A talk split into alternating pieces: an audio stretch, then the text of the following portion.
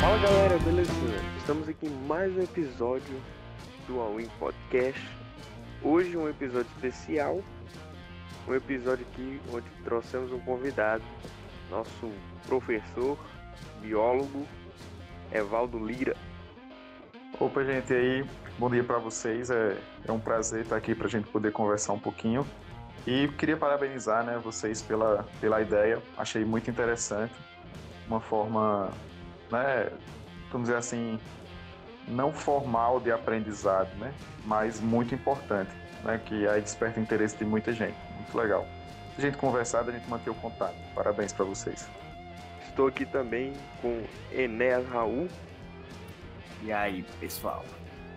E hoje o episódio aqui nós vamos falar um pouco é, do ramo da biologia, é, do coronavírus, umas dúvidas aí sobre o coronavírus, a questão da citação de ciência e coisas do tipo.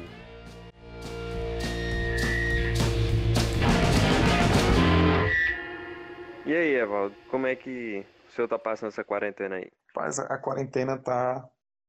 é, existe um pouco de, vamos dizer assim, um pouquinho de tédio, porque a gente não pode sair de casa, mas é, de muito trabalho, né? Na verdade, não é um momento que a gente está usando para descansar, né? Não, não, é férias, mas é um momento que a gente tem trabalhado bastante, é, tá organizando, né? Coisas da instituição que que a gente precisa pensar e principalmente pensando nesse retorno às aulas, analisando o momento certo para isso e as medidas que, que são necessárias, né?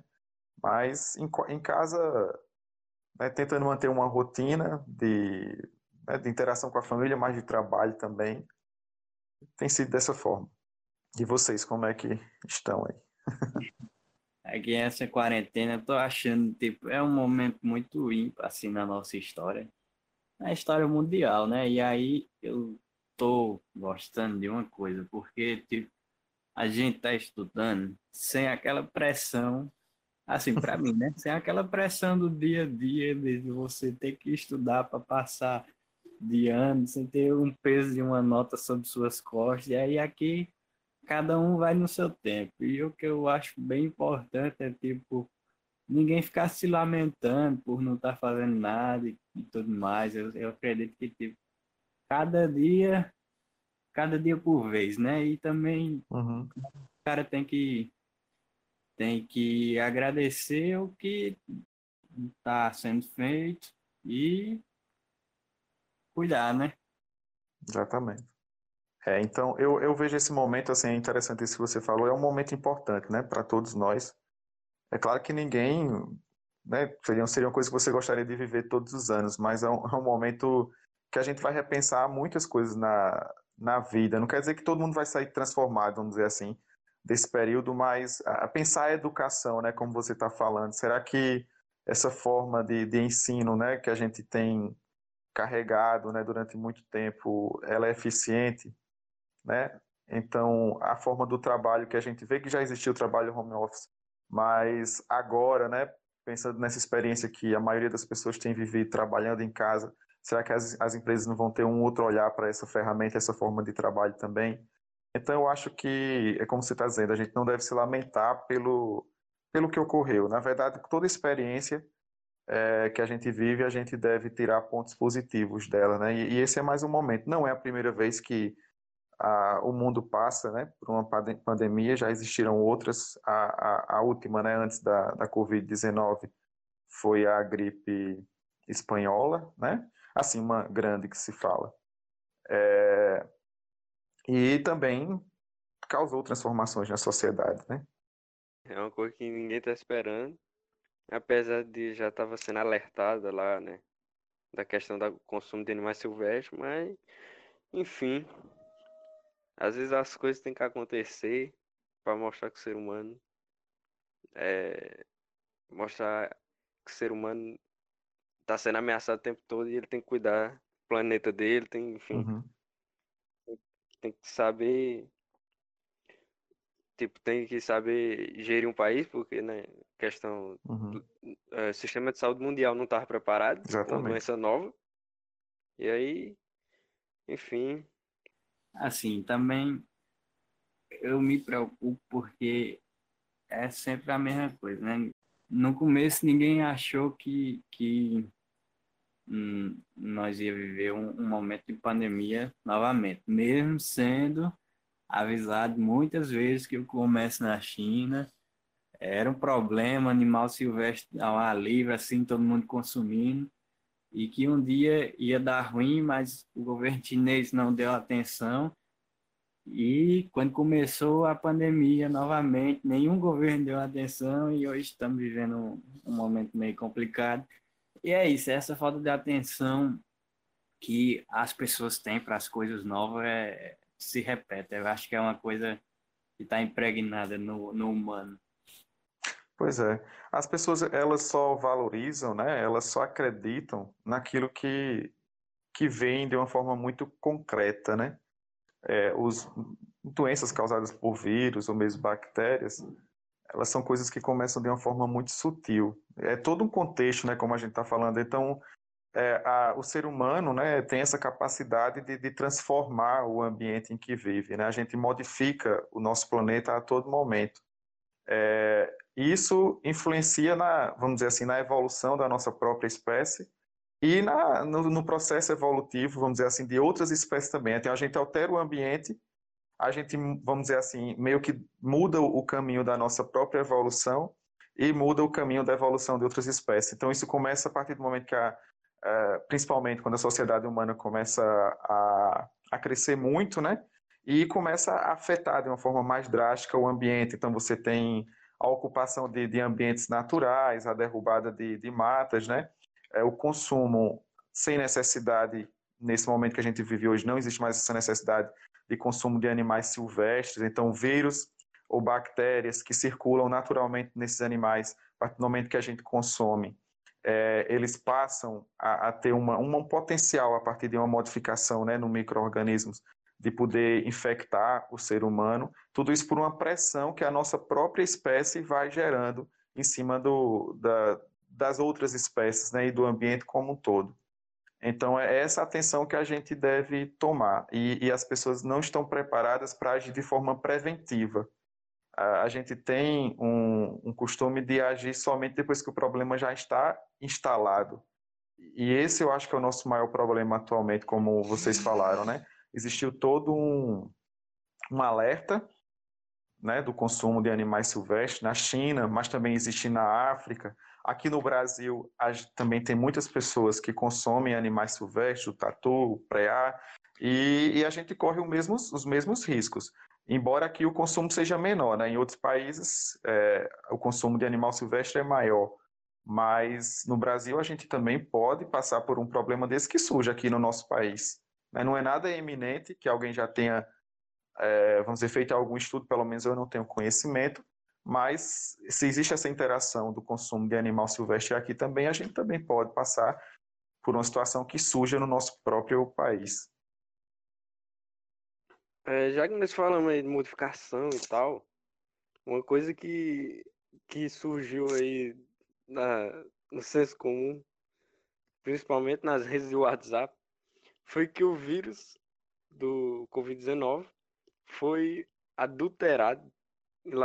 Não, foi criado em laboratório pela China para eles manipular o mercado mundial, enfim. Aí eu queria perguntar, Evaldo, é, como que dá para saber que um vírus é manipulado, foi modificado, por exemplo? É, antes de Evaldo falar aí também, uhum. dizer uma experiência pessoal que eu fui, eu fui aqui na, no centro da minha cidade, né? Que comprar alguma coisa e aí eu tive que esperar um pouquinho, aí o vendedor começou a falar comigo e tudo mais. Aí esse vírus, perguntou sobre esse vírus, né? Eu disse que, é, capaz, como é que pode um vírus da China vir bater aqui em Palmirim, que é a nossa cidade, no, no centro-sul cearense, no finalzinho do Ceará, porque alguém comeu um morcego. Aí o cara disse, não, isso não, não foi morcego, não, é tudo uma estratégia econômica para a China, enfim toda aquela teoria é. lá da conspiração, e aí, para complementar, aí o que Carlos falou, também queria saber o, o, que, o que você acha disso, Evaldo? Como é que, tipo, como é que o ser humano consegue chegar a esse ponto de, de negar a ciência até o, o, o talo? Até o pois é. É, eu, eu, vou tentar responder as duas, mas se eu esquecer, vocês me lembram. O primeiro ponto é a questão da modificação do vírus e a questão da, da sociedade ter esse pensamento da teoria da conspiração, né? Vamos dizer assim também. Então, é, interessante, né? É interessante e preocupante isso. Primeiro que existem diversos interesses que estão relacionados, né? Na, nos, entre os países, entre a questão do que as pessoas e o ser humano individualmente tem sempre aquele costume de querer colocar a culpa em alguém. E o que falta também é o conhecimento, né? Você entender a situação o mínimo possível para poder né, agir diante dela. Em relação à, à primeira pergunta, né, da modificação do vírus, é, existem sim é, vírus que são modificados em laboratório. Então, tem laboratórios hoje que conseguem criar vírus. Mas é, estudos foram realizados, né? Pelo menos eu tenho conhecimento, acho que de três artigos, mas provavelmente tiveram outros, que tem, mostraram que o, esse vírus, né, o, o SARS-CoV-2, que causa a doença que é a Covid-19, ele não foi criado em laboratório, foi um vírus que surgiu naturalmente e possivelmente, né, essa é a hipótese mais aceita, de que foi pela interação né, de, com consumo né, de, de animais silvestres, mais provavelmente. Então, essa é a principal hipótese para que o vírus possa ter conseguido infectar a espécie humana.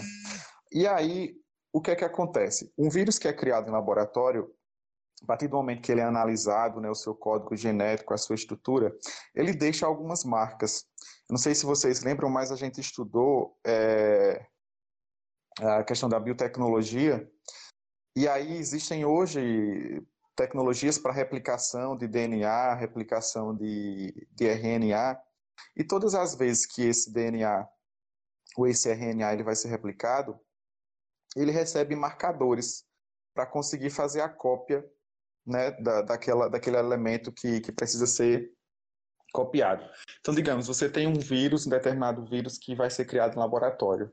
Se você está programando isso, você quer um vírus com determinadas características, que tem uma determinada configuração genética. Para você fazer isso, né, com toda a metodologia necessária, um determinado aparelho, você vai precisar colocar uma sequência de um determinado conjunto de bases nitrogenadas para guiar a realização dessa cópia. Então, uma das formas de identificar que um vírus foi criado em laboratório é que ele vai ter esses marcadores genéticos. Ele, ele, você, a pessoa que analisar vai conseguir ver que ele foi manipulado porque, para que ele fosse criado, ficaram algumas marcas é, genéticas no seu código que elas não surgiram de forma natural. Não sei se eu fui claro. É, é, é, isso, é porque vão ficar codificadores genéticos desse processo de, de manipulação, de criação do vírus laboratório. Então, vai existir, por exemplo, a, um conjunto de bases que vai ser essencial, bases naquelas teminas, adeninas, guanina, citosina, na sua sequência correta para poder começar essa síntese, começar esse processo de replicação do material genético. Então, são algumas marcas que vão ficando, que vão indicando que aquele elemento, aquele microorganismo, ele foi é, modificado em laboratório. Então, existe tecnologia suficiente para poder analisar isso hoje, né? E então, o que os estudos têm mostrado é que o vírus não, não foi criado em laboratório, porque as sequências genéticas que se encontram nele são sequências muito aleatórias para uma arma, vamos dizer assim, uma arma biológica, né? E existia uma outra existe também uma outra hipótese que tem sido levantada, é que ele fosse um vírus manipulado no laboratório que tenha é, saído, vamos dizer assim, do laboratório de forma acidental. Mas também é, não existem evidências para poder dizer que isso realmente ocorreu. O que os estudos têm mostrado é que existem vírus semelhantes ao SARS-CoV-2 que eles circulam naturalmente em morcegos e que, uh, na verdade, o que surgiu foi um processo evolutivo natural de modificação desse vírus. Provavelmente pode ter sido um outro animal que tenha tido contato com o morcego e o ser humano ter consumido esse outro animal. Né? Já suspeitaram do pangolim também, que é um, um mamífero semelhante a, a um tatu, né? mais comum daquela região. E aí, nesse processo natural de evolução, né, o, o vírus é, ganhou essa capacidade de infectar a espécie humana. Então você imagina, sei lá, um vírus que tem afinidade com determinado tipo de células do morcego. Então significa que ele tem que ter uma, uma estrutura, né, que possa ser compatível para que quando se aproxime das células do morcego, é, esse vírus consiga infectar essa célula.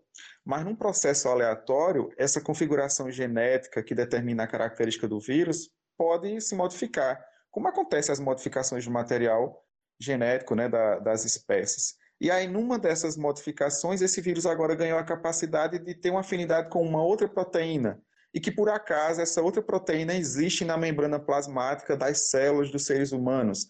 Então agora o vírus, além de infectar uma, vamos dizer assim, o, o, o morcego, né, que, que também isso não está provado, que é, que é o que acontece com o SARS-CoV-2, é, ele ganha a capacidade de, de infectar o ser humano também, por ter essa afinidade agora com essa outra proteína. É igual você ter um coelho que você tem lá uma determinada população de coelho. Você tem uns que só comem grama, mas nasce de repente alguns que têm a capacidade de se alimentar de um outro tipo de planta e também dessa grama, né? Então ele ganha uma variabilidade, uma, uma mais uma característica. Então o que tem sido apontado é que esse, o SARS-CoV-2 ele é muito semelhante a vírus do tipo coronavírus, né, da família coronavírus que é, esses vírus são encontrados também em morcegos e o que tem mostrado é que existe ainda um elo. Teve ainda um outro tipo de vírus que está no meio, entre o vírus que infecta os morcegos e esse que agora tem a capacidade de infectar os seres humanos. E aí é isso que está sendo estudado para poder delinear todo esse caminho evolutivo, né? Para poder saber exatamente o que aconteceu. Mas o que a ciência tem mostrado é que essa é a, a principal suspeita. A ciência ela funciona com base em evidências, em elementos concretos, né? Então se analisa, se obtém os dados e a partir daí vão se fazendo as relações, aquilo que é mais óbvio, aquilo que é mais coerente de ter ocorrido. Em relação à, à questão do, das pessoas pensarem dessa forma, né, no sentido, ah, como é que um vírus é, que, que, que, a pessoa não entendeu, né? Como é que um vírus que surgiu lá na, na China pode ter chegado lá no interior do, do Ceará e a pessoa acreditar que isso não é possível? É, esse é o pensamento de grande parte da população, uma boa parte da população brasileira. Mas o que é que, o que, é que leva a esse pensamento? Infelizmente, é a falta de, de conhecimento. Né?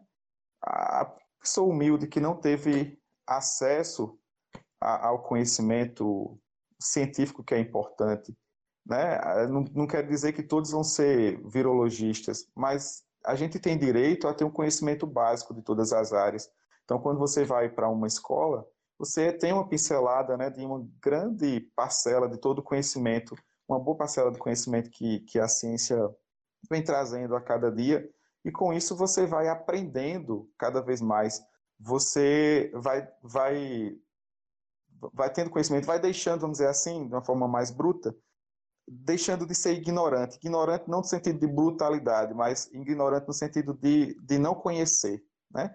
Então eu acho que existe esse, eu acho que um dos principais fatos é esse, é a pessoa não ter tido acesso aos conhecimentos básicos para poder entender que isso pode acontecer, que um vírus que surgiu lá na China infecta seres humanos na China, mas pessoas que viajam da China para outros locais, ou pessoas que vão de outros locais para a China começam a transitar, principalmente nessa globalização que a gente vive, né, que não existe praticamente barreira, e aí o vírus vai se multiplicando em cada uma das pessoas que vão infectando outras, e aí chega no Brasil, chega na França, na Itália, em Portugal, e se não ocorrer uma medida né, de, de de, de barreira, vamos dizer assim, ou de preventivo com as medidas necessárias, esse vírus vai infectar a população inteira.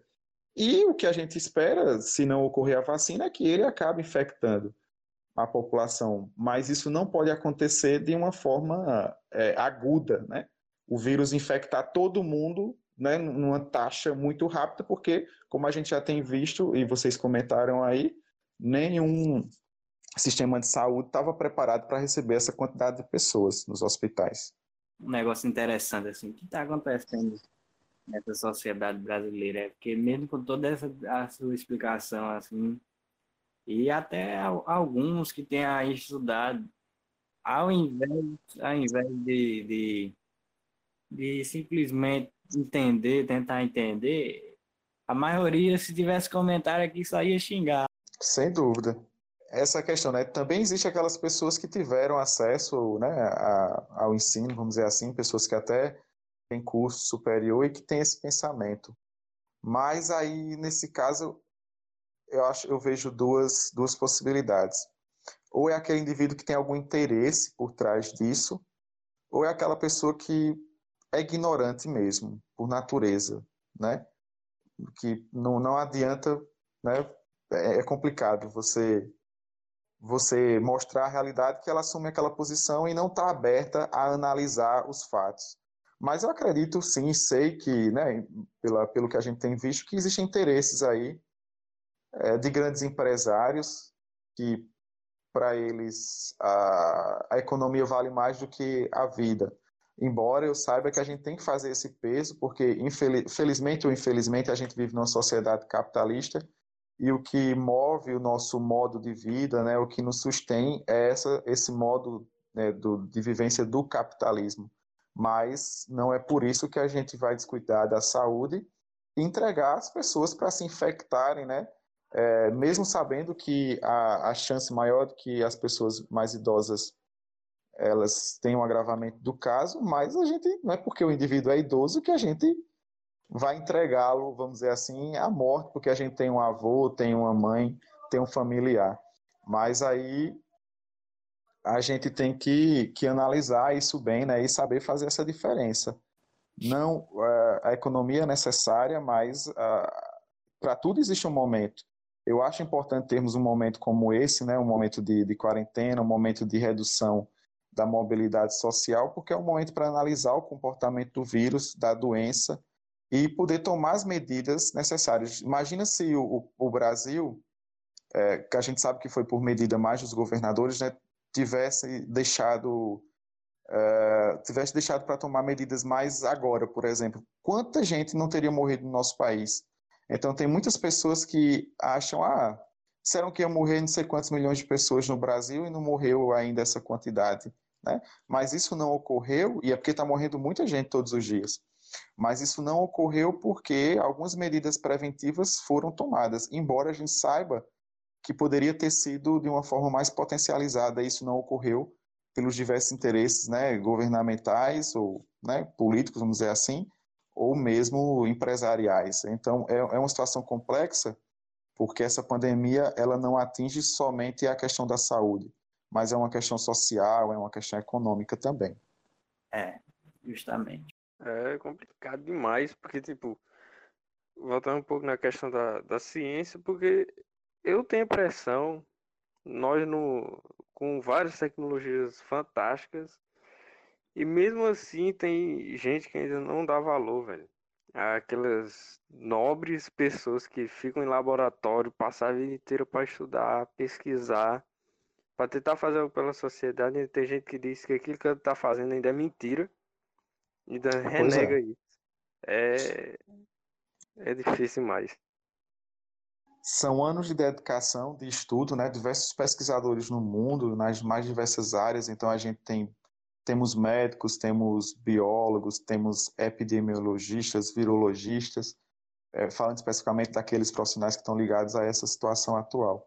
Então são anos de pesquisa, né? O que eles afirmam hoje, não, diferente do que os outros afirmam, né? Que estão do outro lado, não é, não é coisa que surge da cabeça, não é impressão, não é afetividade, não é você ter uma, um pensamento subjetivo. Não, ele, o que eles afirmam é com base em experiência, com base em estudo, é alguém que passou, sei lá, 12 anos, desde o ensino fundamental ao ensino médio, depois a pessoa fez quatro ou cinco anos de graduação, depois fez dois anos de mestrado, depois fez mais quatro anos de doutorado. É alguém que está envolvido, tem conhecimento sobre aquele determinado elemento que ele estuda. Então, ele, essa pessoa deve ser respeitada. A gente sabe que não quer dizer que todo indivíduo tem 100% de razão, mas num momento como esse, a gente deve dar confiabilidade àquele indivíduo que tem mais elementos para ganhar a guerra, né? aquele que, é, que tem o conhecimento, que, é o, que, que sabe agir diante da situação. Então, se você está num barco e você, você gosta mais de, de, de, de uma outra pessoa que está lhe acompanhando ali, você vai colocar essa pessoa que não tem conhecimento nenhum para criar esse barco, ou você vai colocar aquela pessoa que foi formada, que tem conhecimento, sabe como é que, que, né, que opera toda aquela, aquela ferramenta para que esse barco possa seguir sua viagem e não afunde. Então, num momento como esse, em que a gente está vendo uma pandemia causada aí pelo SARS-CoV-2, né, um tipo de coronavírus, você vai, você vai preferir confiar em quem? Na, em biólogos, em virologistas, em epidemiologistas, ou no, no senhor, né, com todo respeito, que todos os trabalhos são dignos, mas no senhor que, que, que, que é um comerciante lá da sua rua e que aprendeu a, a realizar o processo de, de comércio, a venda, mas não tem conhecimento dessa área. É, cada um né, naquilo que tem especialidade. Um cientista talvez não saiba comercializar, mas aquele senhor sabe. Mas o momento que a gente está precisando, principalmente agora, é pensar na saúde. Precisamos das outras áreas, os economistas também. Mas o, que é, o foco principal, o que está causando mortes agora, né, de uma forma muito brutal, é a epidemia causada pelo coronavírus. É uma coisa que eu também acho assim, interessante é que a gente tem que frisar que a ciência não é a ciência não é uma coisa totalmente exata, assim, na hora você vai ter um resultado. Sempre precisa de estudo e tudo mais, é porque a população acha que, que é, os cientistas estão lá trabalhando e de, de hoje para amanhã vai acontecer alguma coisa. E, enfim, como, como você até pode explicar mais, precisa de todo um estudo, precisa de um tempo para isso. Né? Sem dúvida. É, é como a gente estava comentando naquela situação anterior, né, do, do surgimento do, do coronavírus que já tinha sido alertado. Aquilo ali já tinha sido feito com base em estudos, né? Então, é, existem hoje pesquisadores que eles estudam o, a probabilidade do surgimento de novas doenças no país. Então, por exemplo, uma coisa aplicada muito simples que, que todo mundo, a maior parte da população hoje, todo ano passa por isso, mas não para para pensar o que está envolvido por trás disso. Por exemplo, a vacina da gripe. Né? Todo ano existe a campanha de vacinação contra o vírus influenza, que é o que causa a gripe. Mas todo ano os cientistas têm que pesquisar uma vacina nova. Por isso que a gente, as pessoas que são mais do grupo de risco, idosos, gestantes, professores, profissionais de saúde, é, tem que tomar a vacina todo ano. O que é que vai acontecer? Existem diversos tipos de vírus influenza no mundo, mas os cientistas eles estão analisando. Então, nesse momento, tem pessoas que estão em laboratórios produzindo a vacina da gripe para o próximo ano. Então, eles analisam com base em dados, em, em amostras né, que são confiáveis, qual foi o tipo de vírus influenza que circulou no país no ano passado. Então, por exemplo, a vacina que vai ser produzida em 2021, já a gente está em 2020. Então, temos cientistas nesse momento que estão analisando agora, vendo qual é o tipo de vírus influenza que está circulando numa maior proporção na população mundial, né? Ou mesmo em determinado país, porque às vezes também cada país produz a sua vacina para o vírus influenza. Então, digamos no Brasil, qual foi o vírus do tipo influenza que está circulando mais no nosso país durante esse ano. Então, a vacina que vai ser produzida para o próximo ano é com base nesse vírus. Então, existe estudo por trás disso. Então, é, o que é que vai ser feito? Você descobre o vírus. Ah, esse vírus aqui, é esse tipo de influenza. A partir daí, os cientistas vão analisar esse vírus, vão analisar quais são as proteínas que compõem esse vírus e vão escolher, por exemplo, uma das proteínas para criar a vacina. Aí essa vacina é produzida, né, em pequena escala, ela é testada, né? Caso do vírus da gripe, como já se tem uma base muito grande, a vacina ela surge muito rápido de um ano para outro, porque essas são modificações que são realizadas de uma que já foi produzida no ano anterior. No caso dessa da SARS-CoV-2, é uma vacina que está sendo produzida né, desde, o, desde o início, então existe, existe, é, exige um estudo muito maior. Então, se analisa a estrutura do vírus, qual é a sua composição genética, quais são as suas principais proteínas que interagem com as células. A partir daí, a vacina é produzida. Então, essa vacina pode ser produzida como? Utilizando uma ou alguma mais de uma proteína do vírus ou o próprio vírus atenuado. O vírus sem a capacidade de causar a doença. Aí, essa, esse, essa vacina é injetada no indivíduo, estimula os, o sistema imunológico a produzir anticorpos. E aí, quando, essa, quando o vírus influenza entrar em contato com essa pessoa, o corpo do indivíduo já está sensibilizado, então já reconhece aquele vírus, já marca aquele vírus e as células imunológicas vão lá e engolfam, né, englobam, fagocitam aquele vírus para que ele não cause a doença.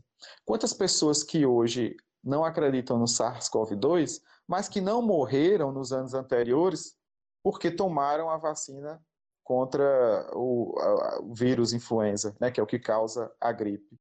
Então as pessoas se beneficiam, né, não somente disso, mas de diversas coisas que foram produzidas a partir do conhecimento científico, da televisão, né, do, do micro-ondas, foi produzido a partir do conhecimento é, científico do celular, tem toda uma ciência envolvida aí, mas não pensa na quantidade de pessoas que estão por trás e no, no quanto de estudo que, que envolve cada uma dessas metodologias, cada uma dessas tecnologias, né?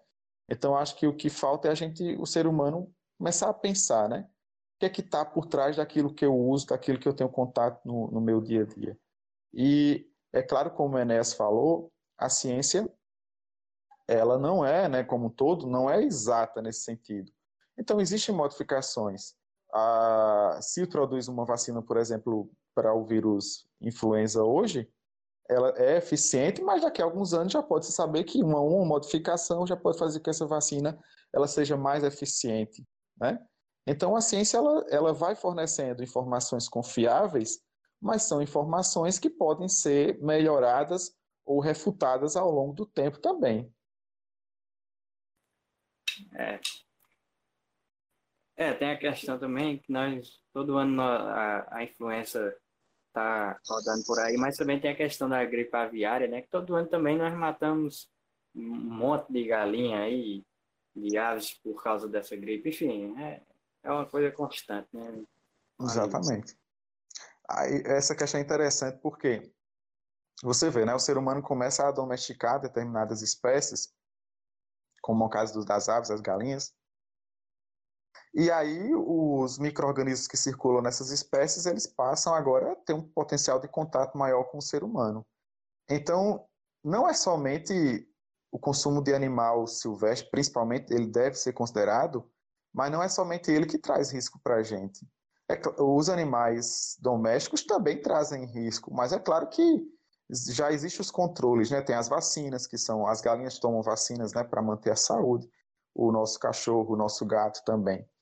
Então, com um menor potencial, mas esses, essas interações né, também trazem risco. E uma questão interessante, né, como é, da, esses vírus, é que a partir do momento que eles vão circulando de uma espécie para outra, eles vão carregando o código genético, uma parte desse código genético de cada uma das espécies. Então, você tem um vírus que se reproduz, por exemplo, na célula de uma ave, então ele às vezes traz um, um, pouco do material genético daquela ave.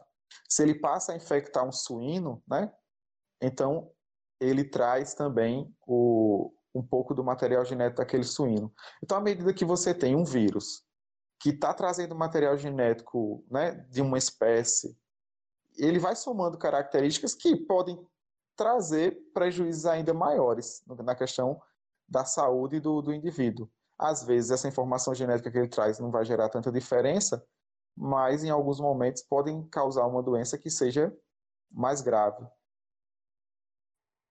É realmente complicado. O homem sabe das coisas, então confia no que ele está falando. O senhor aí se interessou pela biologia quando, meu patrão? Porque é o seguinte, para quem não sabe, esse homem aqui dando aula, ele, você parece numa aula dele, você pegou o conteúdo do ano inteiro. Porque ele explica, meu patrão, explica. E, e eu não entendo como é que ele sabe tudo isso de cabeça. Eu queria saber sua história com a biologia também. É, e um, uma coisa também que eu tenho um amigo que ele faz biologia, e aí ele falou uma coisa interessante. É, assim, claro que não é, é, não é a divisão certa, né? Mas ele falou que, tipo, para o cara ser biólogo tem que ter muita coragem, porque tipo, um médico estuda só o ser humano. E um biólogo, ele estuda a vida, né? Então, ele tem que dar, às vezes, aula sobre planta, depois sobre fungos, depois sobre o ser humano, enfim. Ser biólogo é um negócio complicado. Aí, como, o que, que levou a isso, né? Interessante. Eu, eu agradeço aí pela consideração de vocês, mas só deixar claro que é, todo dia eu aprendo, né? Não, eu não sou detentor de todo o conhecimento, não. É, como eu me interessei pela biologia, né? Como é que aconteceu? Eu sou de uma família que, que viveu muito na zona rural. Então, quando eu era pequeno, né, eu não lembro ainda, não lembro dessa fase, mas sei lá, com dois anos de idade, eu nasci na cidade, mas com os dois anos eu estava na zona rural por ali, e depois minha família foi morar na cidade. E aí, com seis anos de idade, mais ou menos, eu voltei a morar na zona rural. Então, assim, eu sempre tive contato com, com animal, com planta, com natureza, tudo desse tipo. E com uns 11, não, acho que uns, é, uns 10 anos de idade. É, pronto. Então, eu fui, morei na cidade depois mais um tempo, né? Saí da zona rural depois, sei lá, acho que uns 8, 9 anos de idade, voltei para a zona rural. E aí fiquei mais uns 3 anos. E depois de 11 anos em diante, sempre morei em cidade, mas sempre com família morando na zona rural. Mas aí, quando eu comecei a estudando, né? Sempre gostei da, da área de ciências no, no ensino fundamental e depois no ensino médio biologia.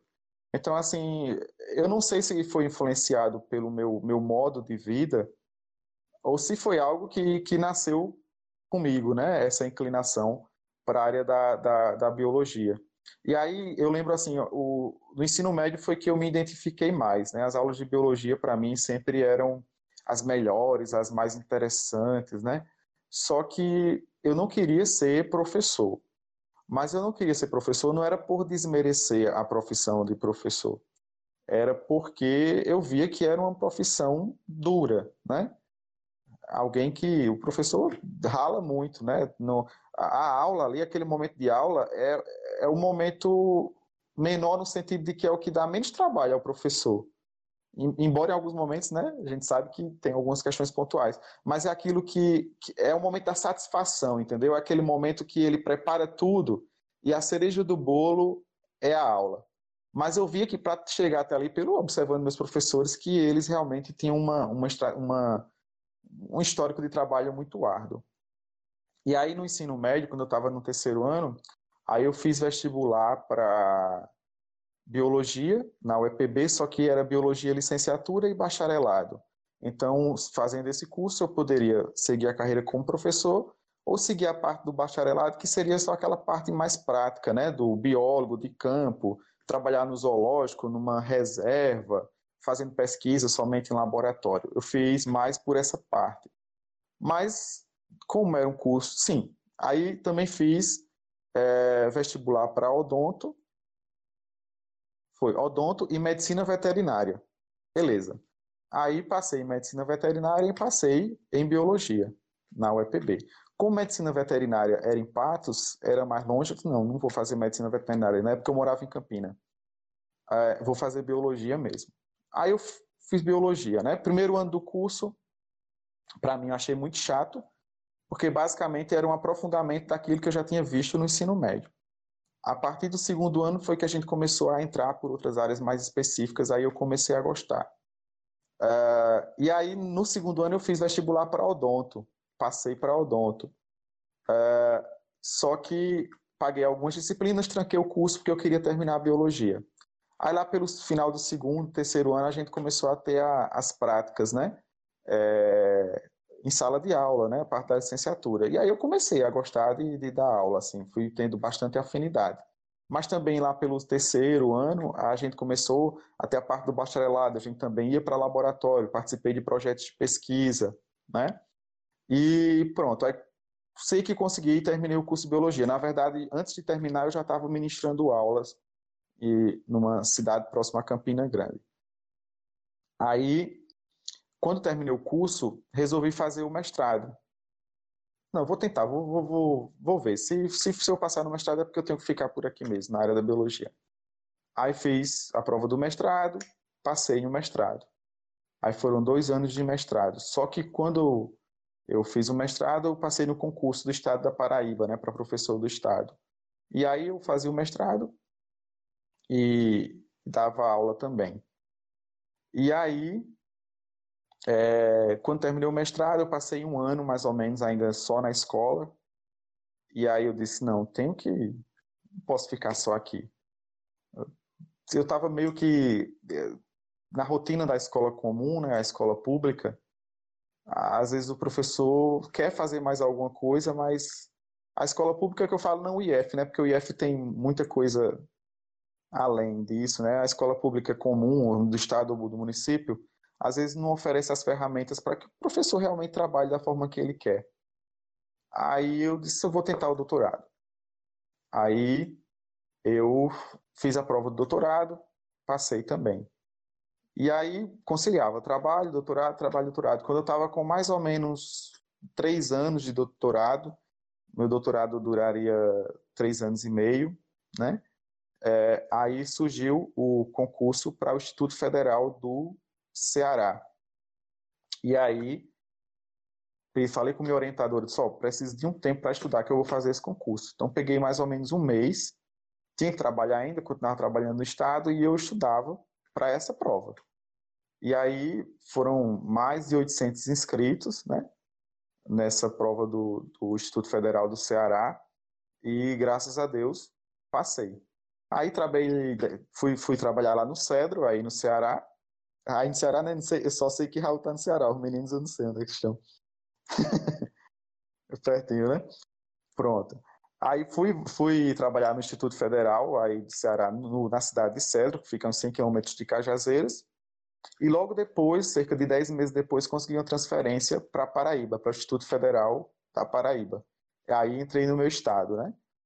É, então, o ápice né, da, da carreira do, do professor é o, Instituto Federal ou universidade. É, então, foi onde realmente eu né, me realizei e né, cheguei no, no, no IFB Cajazeiras e, graças a Deus, aí hoje né, desenvolvo as atividades de ensino, que gosto bastante, de pesquisa e de extensão. Né? E aí a gente consegue trabalhar de uma forma mais ampla, mais abrangente, né? mais, mais à vontade. E como eu havia falado, o que alimenta também essa nossa vontade é, são os alunos que a gente encontra. E, e, isso me satisfaz bastante. Eu acho assim que o, o Instituto, como um todo, mais especificamente, né, porque eu trabalhei no Ceará e trabalhei em Cajazeiras, né, o, os alunos aí me alimentam essa, essa vontade. Uh, em relação à questão do, do biólogo, né, que vocês comentavam, de, de saber um pouco de tudo, é a questão básica da, da, da carreira, né, da profissão. A gente aprende na universidade um pouquinho de cada área das ciências né, da natureza, que é a área que a biologia está tá envolvida. Então, a gente vai ter disciplinas específicas de botânica, disciplinas de zoologia dos vertebrados, disciplina de zoologia dos invertebrados, disciplina de genética, disciplina relacionada à licenciatura, é, disciplina que vai tratar somente dos métodos é, científicos, né?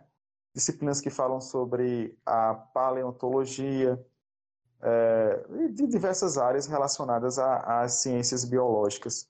Mas aí a gente vai ver que a biologia ela é a mãe né, das diversas outras. A partir dela surge a medicina, a, a partir dela surge a enfermagem, a partir da, dela surge a área mais específica da genética, da ecologia, da botânica, da zoologia e diversas outras ramificações que vão sendo criadas a partir daí, a partir dessas áreas que vão se bifurcando. Então, o biólogo ele tem uma noção geral de tudo, né? mas ele escolhe uma dessas áreas para se especializar, né? das áreas relacionadas à ciência da natureza.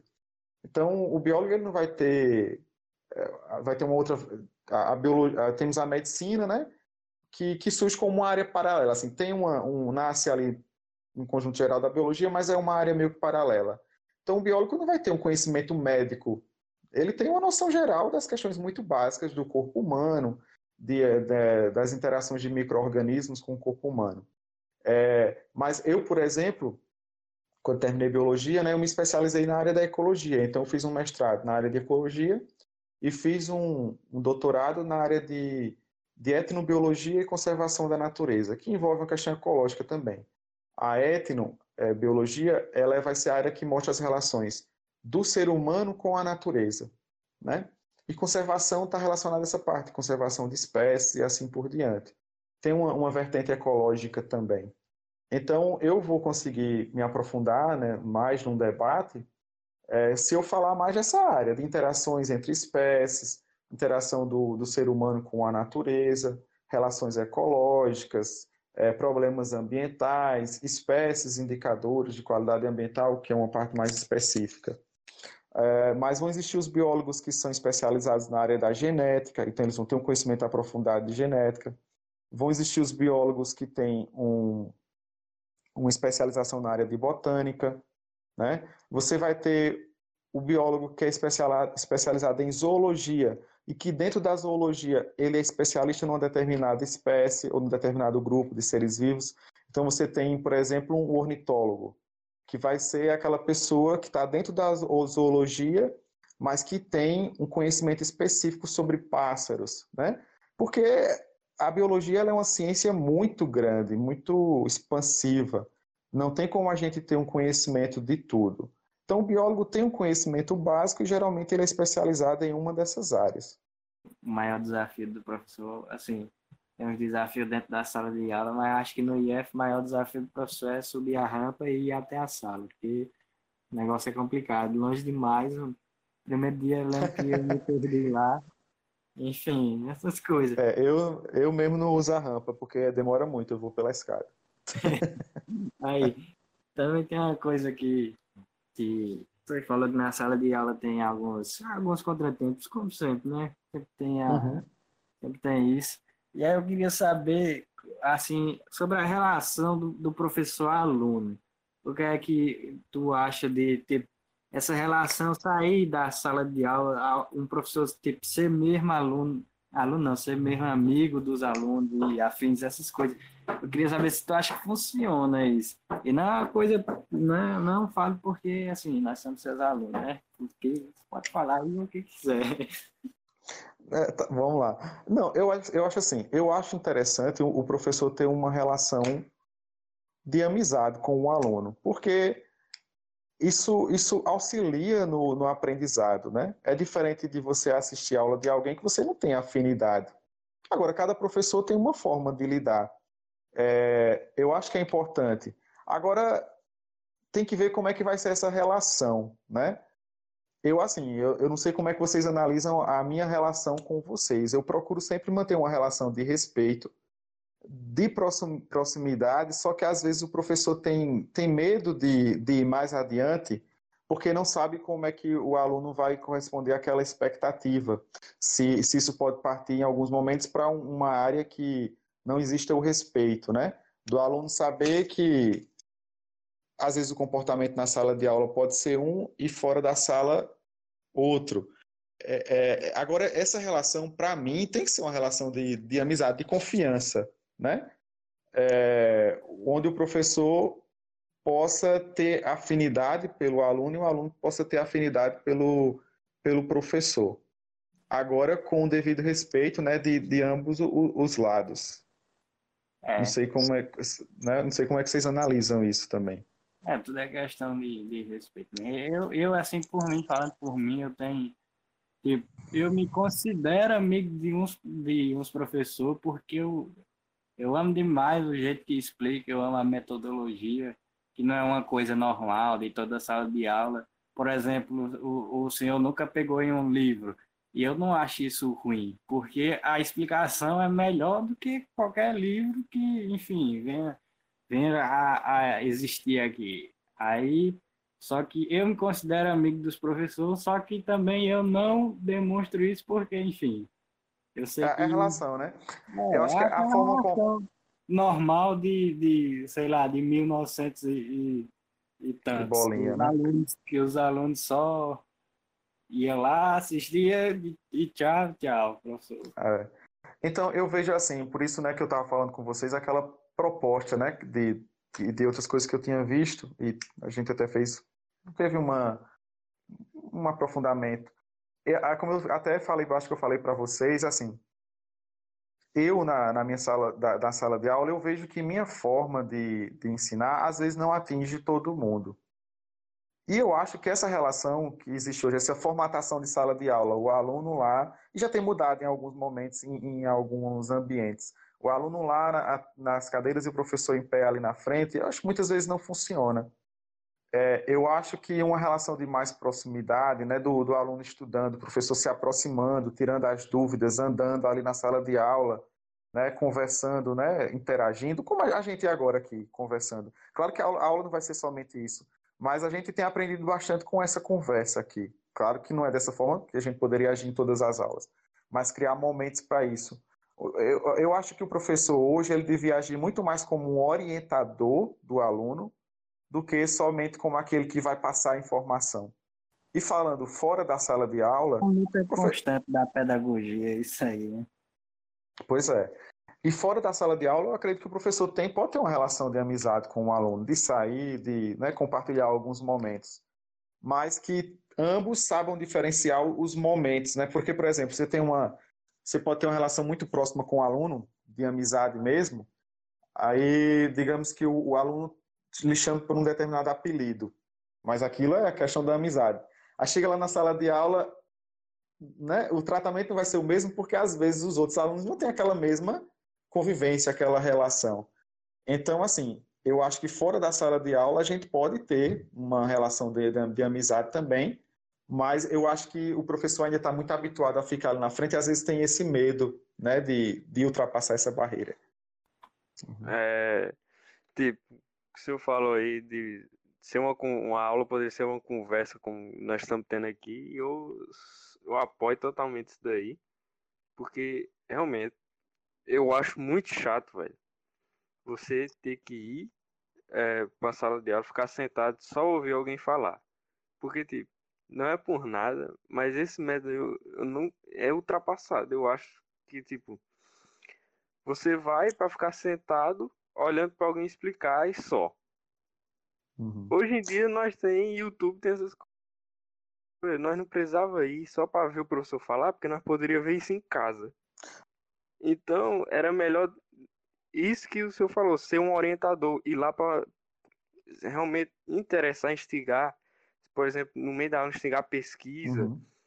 ao desenvolvimento do, do pensamento, da, de saber pensar por exemplo, com ciência, e não simplesmente ir lá para ver métodos ou decorar as coisas. Uhum. Por exemplo, nessa quarentena, o meu método de estudar matemática mudou, porque, tipo, antes eu tinha a pressão de estudar a matéria que o professor está passando, fazer conta, até ser um processo mecânico e chegar na prova, tirar a nota para passar e pronto. Aí, um mês depois, esquecer aquilo. É Agora, Agora, tipo, eu tô tentando pensar na lógica que tá por trás do uhum. algoritmo das contas. Então, uhum. é, é um, algo que poderia ser visto é, aí. Poderia ser mais proveitoso. Agora é aquela questão, é todo um sistema, né? Às vezes não é só o professor, é a forma, a estrutura da escola que está montada assim também. Às vezes não favorece. Então, assim, a gente tem que ter um pouco de, de paciência e esperar que o professor às vezes propunha e, e, o sistema ele vai mudando aos poucos. E eu acho que com essa, com essa pandemia, eu acho que a educação vai repensar um pouco essa questão, tem que ser repensada, né? É, então eu, eu, concordo que a aula realmente teria que ser como um, momento de orientação, né?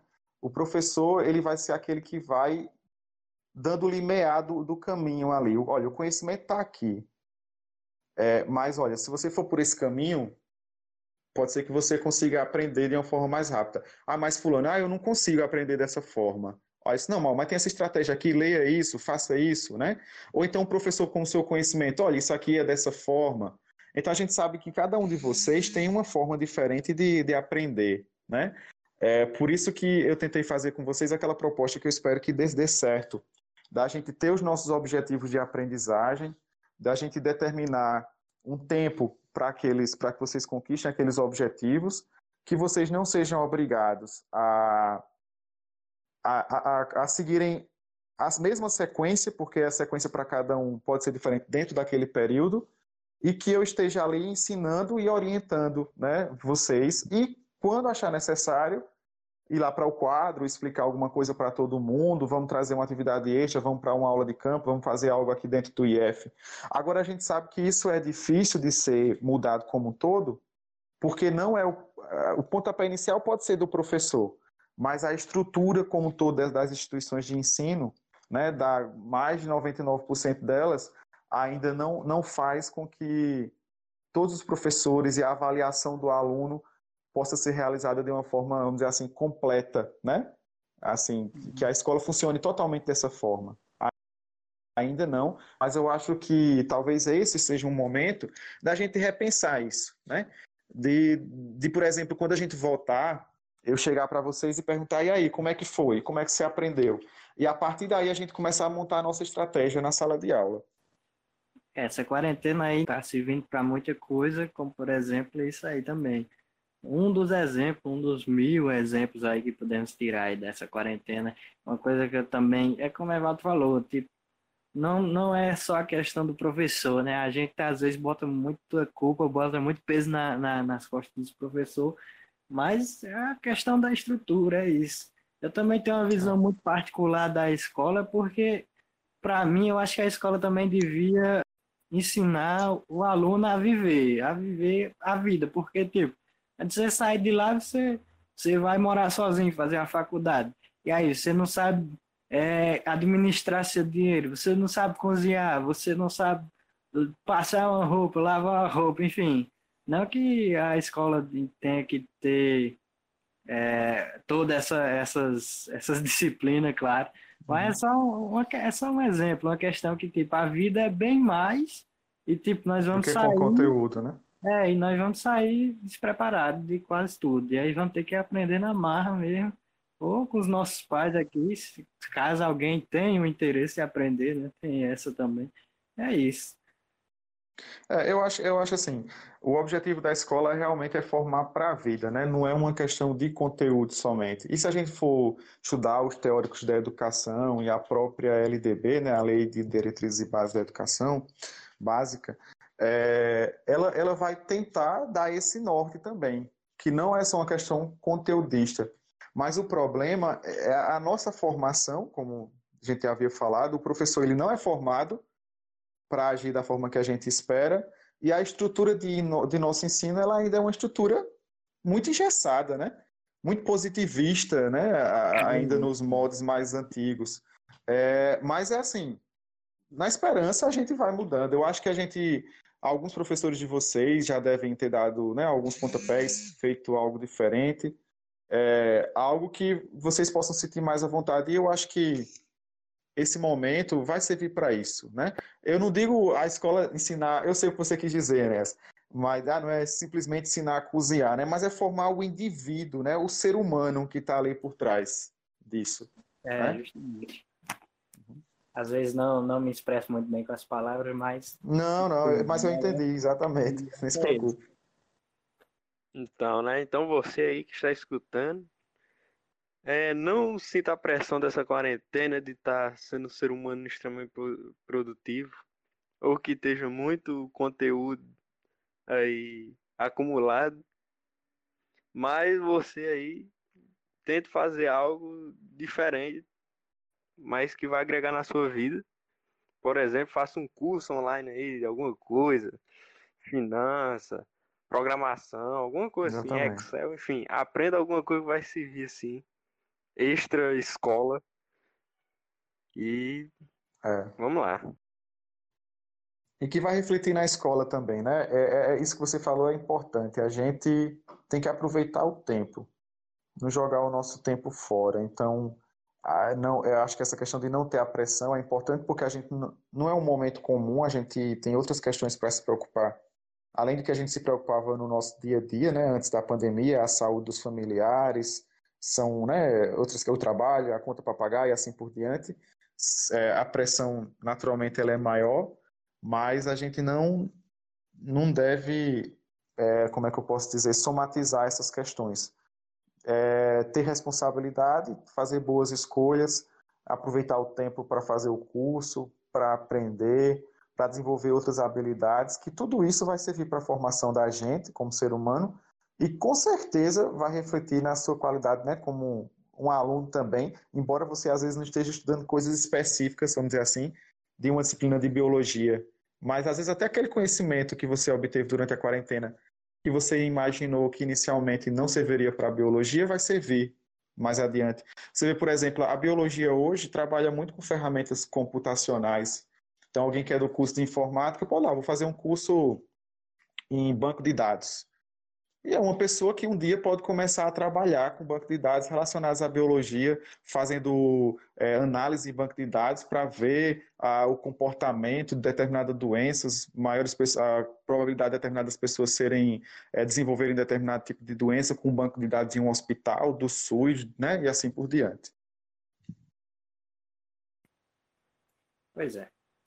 É isso, é como eu, é como eu digo, tá até no meu status do WhatsApp, faz quase um ano fazer, fazer o que você gosta e é aquele negócio. É melhor saber que se vive do que apenas viver. Vamos saber Exatamente. o que estamos fazendo. E é isso. Muito bem. É, é isso mesmo. Nós estamos no meio desse turbilhão aí que está acontecendo no mundo. Eu quero saber aí das informações do senhor para nos atualizar, enfim, ou dar esperança que isso vai acabar.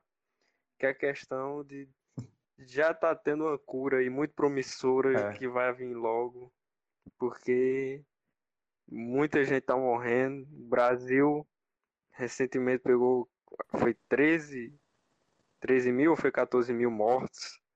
É, tipo... Acho, eu acho que é 14 é, mil. É, eu acho que é por aí. Tipo, tem outros lugares que tá muito pior, como Nova York, por exemplo, que lá é uhum. só uma cidade, né? Uhum. Mas é uma macro metrópole. É, tem um estado, né? Também é, é uma macro metrópole, tem muita gente todo canto, já uhum. morreu 30 mil, gente, 30 mil pessoas, então quer saber aí de uma possível cura que possa estar tá vindo aí.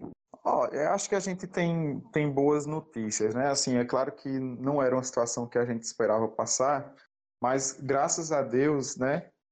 Uh, existe a, a ciência, né?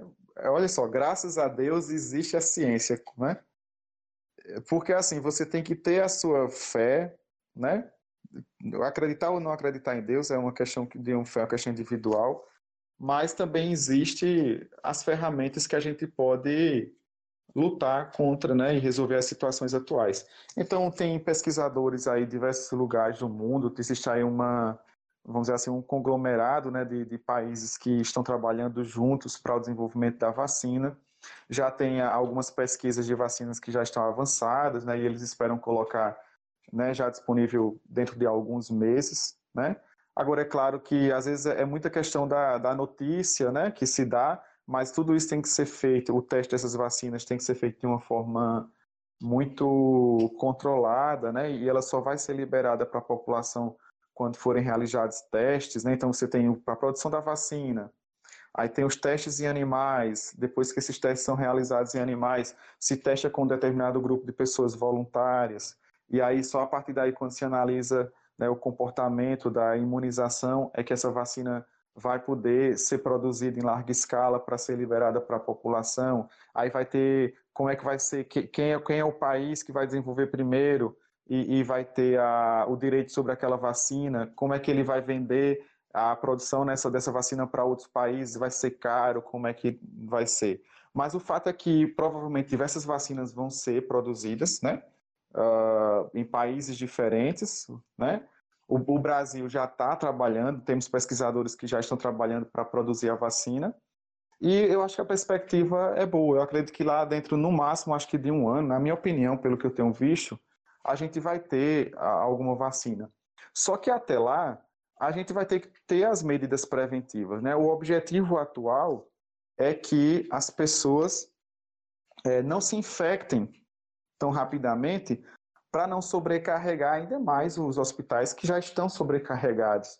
Então, a gente vai ter, né, como aquela, o estudo se faz sobre a curva, tem o pico da curva e a gente mantendo a questão do isolamento social, vai havendo uma redução da quantidade de infecções e, consequentemente, de casos graves, e aí, quando houver essa baixa, é quando realmente se deve pensar em voltar às atividades, né, mas de uma forma controlada. Então, a gente vai esperar o seguinte: a gente tem que colocar na nossa cabeça que quando a gente retornar, seja daqui a dois, daqui a um mês ou três, a gente vai ter que continuar tendo essas medidas preventivas, a questão da higienização das mãos, a questão de evitar aglomeração, a questão do uso de máscaras, uh, evitar né, o uso do, do ar-condicionado, ter um processo de, de regragem em relação a esse uso, né, continuar, né, manter um pouco do distanciamento ainda dos idosos, porque a gente só vai poder voltar a ter uma, uma situação semelhante à que a gente tinha antes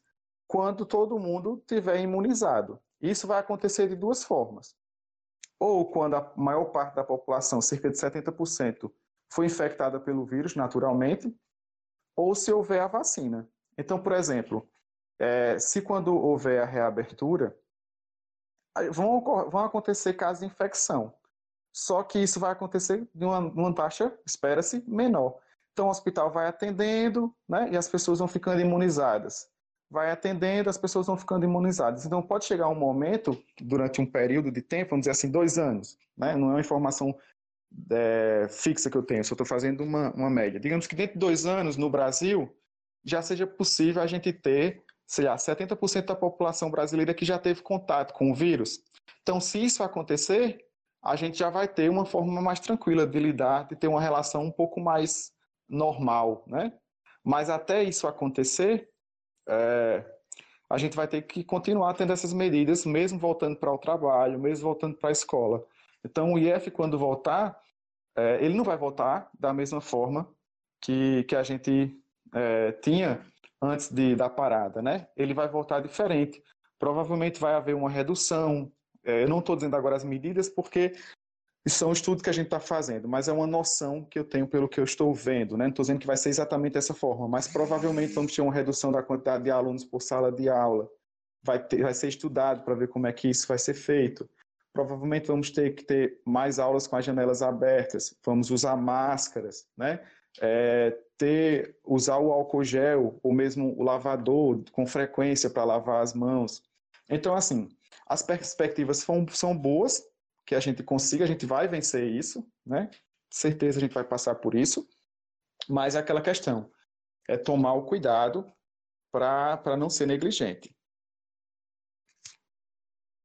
É, é um discurso aqui que eu uso muito, assim, para os meus familiares, para tentar amenizar tudo isso, né? E também conscientizar. Eu sempre falo, como você falou, não, eu falo que nada vai ser como era. Assim, é um baque grande para a gente, porém, enfim, não quero aterrorizar ninguém. Eu explico que, tipo, a vida é como nós conhecemos, assim, de, de ver alguém na rua, cumprimentar, abraçar, é, essa questão de, por exemplo, eu moro com minha avó, eu não tenho, não tenho aquela, aquela liberdade de ir num restaurante, assim, quando as coisas reabrirem, num uhum. restaurante movimentado, sentar lá e voltar para casa tranquilo.